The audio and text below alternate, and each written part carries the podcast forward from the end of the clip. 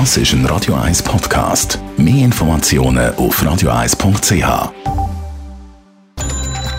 Netto. Das Radio 1 Wirtschaftsmagazin für Konsumentinnen und Konsumenten wird Ihnen präsentiert von Blaser Greinicher.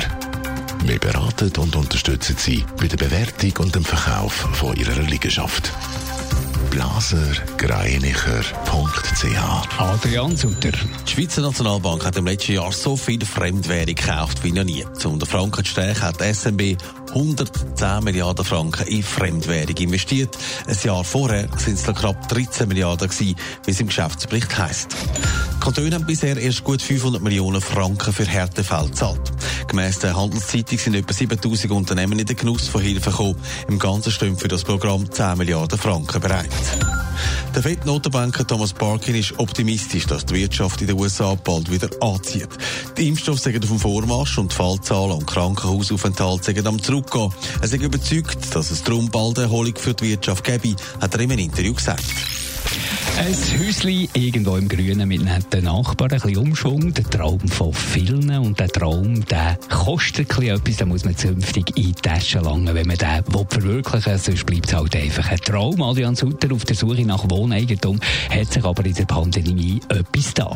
Ja, normalerweise suchen in der Schweiz auf Online-Portal etwa 60 Prozent nach Wohneigentum in der Preisklasse zwischen einer halben und anderthalb Millionen Franken. Vom März im letzten Jahr bis zum Februar in diesem Jahr hat sich das aber gemäss einer Auswertung von ImmoScout 24 deutlich verändert. Die Leute sind bereit, viel mehr zu zahlen für Wohneigentum und die Suchanfragen über 1,2 Millionen Franken sind um 6 Prozent gestiegen. Nach Häusern, die über 1,5 Millionen Franken kosten, haben sogar 12 Prozent mehr gesucht als im Vorjahr.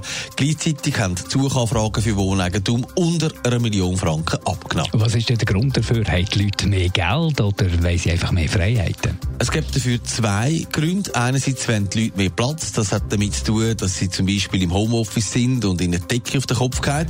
Und das Hobby Gärtner haben sich offenbar viele so angeeignet, dass sie eben mehr wollen als nur einen Topf auf dem Balkon. Man will jetzt einen Umschwung und einen Garten. Ein weiterer Grund ist der Immobilienboom. Die Preise haben sich in den letzten 20 Jahren fast verdoppelt. Und das bringt viele eine Art in Stress. Sie wollen jetzt zugreifen, bevor es nach teuer wird. Netto, das Radio 1 Wirtschaftsmagazin für Konsumentinnen und Konsumenten.